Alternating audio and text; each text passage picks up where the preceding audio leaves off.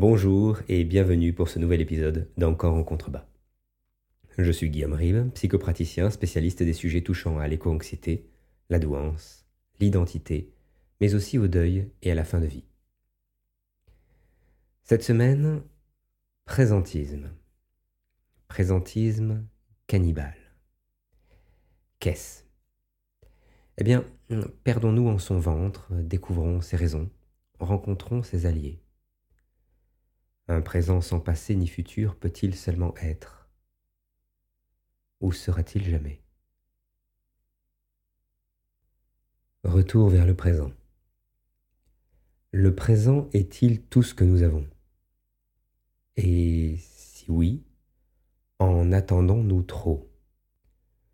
Nous avions déjà évoqué le sujet à plusieurs reprises sur ce podcast, notamment lors de notre épisode sur Peter Pan et le sens envolé qui, comme son nom l'indique, se concentrait alors spécifiquement sur le rapport malsain que la jeunesse entretient avec le sens. Ici, euh, je voudrais m'étendre un peu plus sur ce qu'implique une attitude présentiste stricte et les conséquences qui en découlent pour notre advenir. Alors, le présentisme, qu'est-ce que c'est? Euh, Les conséquences, elles sont simples, puisque par définition, le présentisme exclut et passé et futur. Il postule que l'instant présent est le seul à pouvoir être. Contesté par une frange non négligeable de la philosophie qui oppose l'éternalisme, l'existence du passé, du présent et du futur, le possibilisme, existence du passé et du présent, et d'autres interprétations non nommées qui se rangent plus ou moins dans les deux catégories que je viens de citer, le présentisme est aujourd'hui une réalité tacite pour une grande partie de la population occidentale qui, bien qu'elle l'ignore, en a fait le cheval de Troie de son épicurisme débridé. Cet épicurisme qui, dans une société parvenue à un certain niveau de confort, cherchait désespérément un alibi pour s'exprimer au grand jour de manière totalement décomplexée. Et quoi de plus opportun que la négation du futur pour s'abandonner au plaisir que la vie nous apporte. S'il n'existe plus d'avenir dans lequel investir, de visions pour lesquelles œuvrer, alors l'homme est enfin libre du joug qu'il s'est imposé depuis l'aube des temps. Libre de contraintes, libre, soyons fous, de peur, conjugué au présent, ne reste que ses goûts, tranchés, et en cela une formidable excuse pour souvent stagner à son niveau le plus médiocre, car le plus ignorant. Mais hum, l'être humain est un paradoxe, et tout cela n'est pas si simple. Il existe un nombre considérable de situations dans lesquelles le commun des mortels trahit son postulat de présentisme pour se mettre en quête d'un demain meilleur. Attention cependant, pas un demain à bâtir, créatif, dans lequel investir, non cela requerrait bien trop d'efforts. Et de devoir en plus composer avec l'incertitude inhérente à tout projet, cette incertitude dont on a aujourd'hui horreur. C'est là l'immense paradoxe de l'être humain. Concevoir un futur, ce futur qu'il nie par ailleurs, non comme impossible, mais comme un territoire de chasse lui permettant de revenir au logis, les bras chargés de ce qu'il estime mériter, là tout de suite, maintenant, sans s'y compris. Nous l'évoquions à l'occasion d'autres articles, il est dans les caprices de l'homme d'aujourd'hui que le sens lui soit fourni d'emblée pour qu'il se décide à oui ou non s'investir en quoi que ce soit. Alors, je dis sens, mais soyons honnêtes. Il s'agit rarement de quelque chose d'existentiel, d'introspectif ou de décisif pour le monde. Le sens, et c'est très bien ainsi, est ce liant s'établissant entre un esprit et un objet de pensée.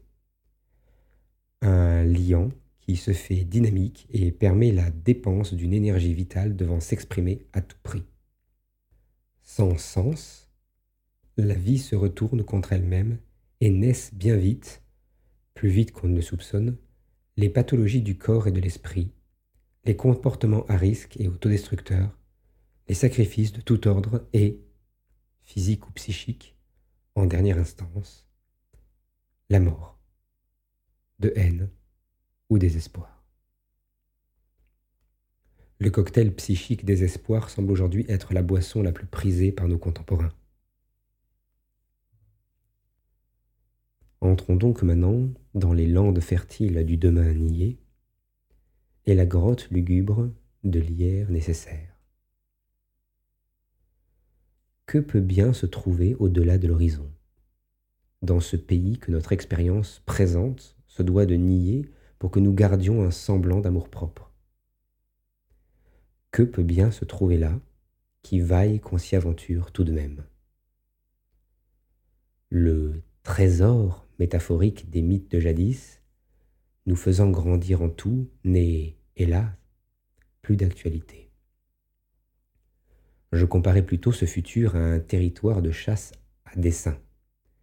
La nourriture que nous rapportons est immédiatement consommée, non pour transcender notre condition, évoluer ou quoi que ce soit, mais simplement pour pouvoir reprendre la manœuvre dès que possible, nous aliénant à celle-ci.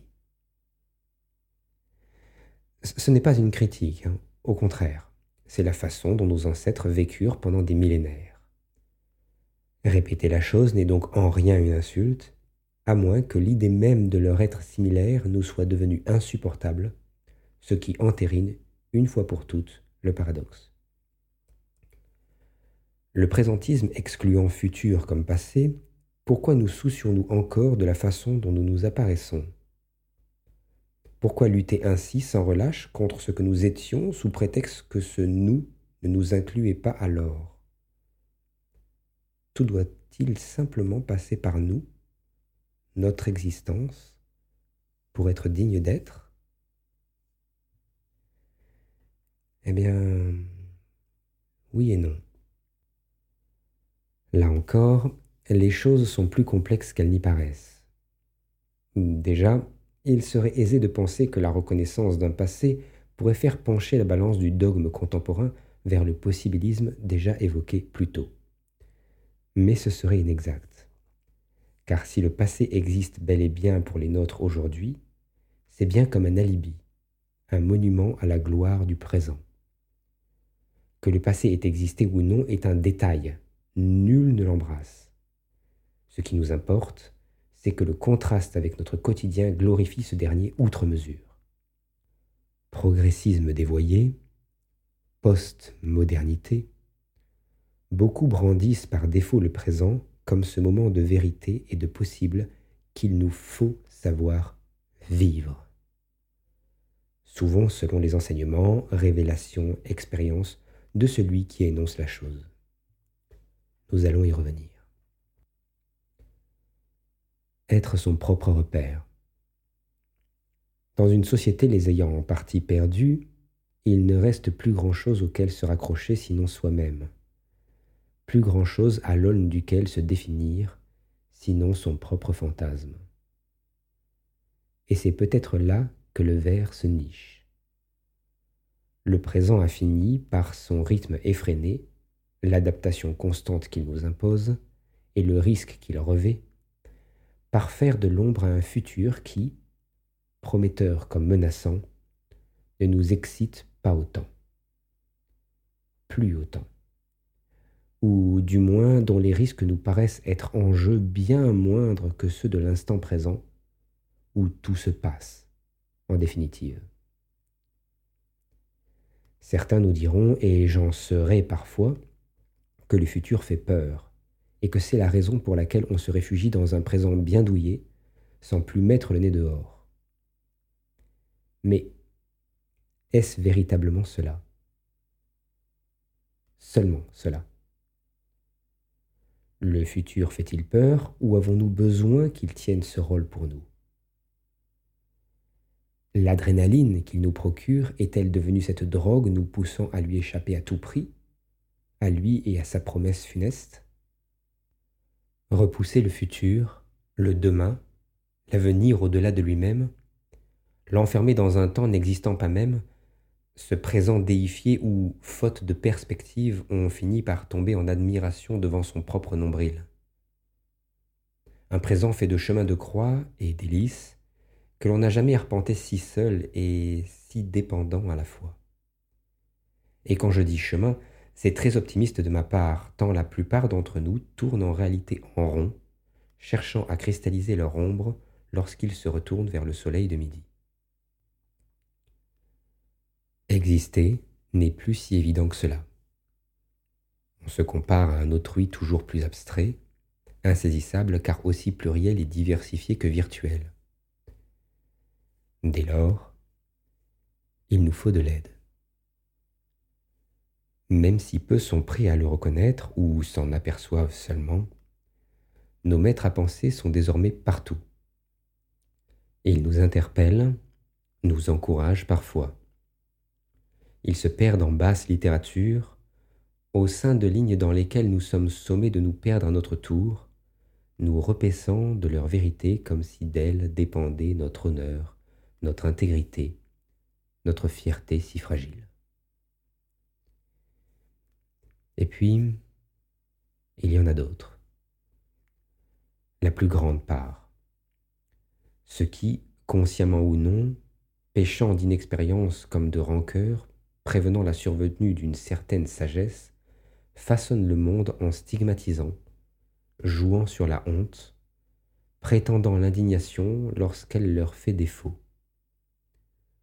Pour mieux dormir, pour assouvir leur fantasme de contrôle et se sentir peser, vivre, chacun aura ses raisons, et les lignes sont souvent perméables en la matière. Nous nous trouvons ainsi devant un paradoxe de plus, millénaire mais plus vivace que jamais dans le cœur de nos contemporains. Se faire l'exception au sein du groupe de nos pères.